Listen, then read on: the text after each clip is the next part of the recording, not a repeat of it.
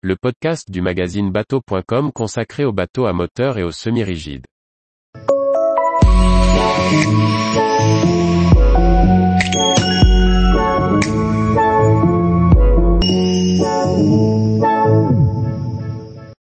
Capoforte SQ240i, un open électrique inboard ou hors-bord. Par Chloé Tortera. Le constructeur italien Cantieri Chenet, qui détient les marques Inuitus et Capoforte, a dévoilé à Gênes son premier modèle de bateau à moteur électrique. Il s'agit du Capoforte SQ240i, présenté avec un moteur électrique hors-bord Yamaha Armo. Janvier 2023 sera l'occasion de découvrir ce nouveau modèle, toujours en électrique, mais avec un moteur inboard.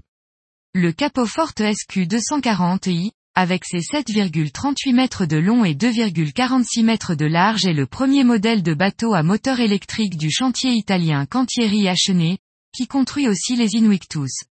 Cette coque open fabriquée en infusion et pouvant accueillir jusqu'à 10 personnes est signée Christian Grande, designer historique de la gamme.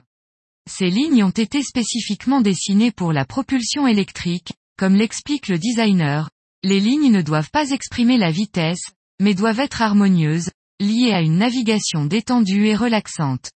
D'un point de vue technique, un type spécifique de stratification a été choisi pour obtenir les meilleures performances en termes d'efficacité avec ce type de propulsion. La large proue arrondie et le plan de pont avec console centrale mettent l'accent sur le confort et la facilité de circulation à bord. La grande plage avant offre deux banquettes avec table centrale, qu'il est possible de convertir en large solarium. L'avant de la console est occupé par une banquette double. La banquette pilote partage le dossier avec l'imposant bain de soleil surplombant la plateforme de bain. Initialement présenté en hors-bord avec un moteur électrique Yamaha Armo de 3,7 kW, le Capoforte SQ240i se décline en version inboard électrique.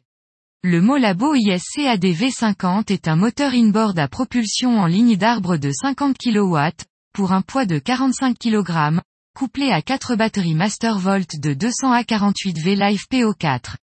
La vitesse maximale avoisine les 15 nœuds pour une consommation de 45 kW, quant à la vitesse de croisière, elle est d'environ 6,5 nœuds avec une consommation de 8 kW et une autonomie de 4 heures. Tous les jours, Retrouvez l'actualité nautique sur le site bateau.com. Et n'oubliez pas de laisser 5 étoiles sur votre logiciel de podcast.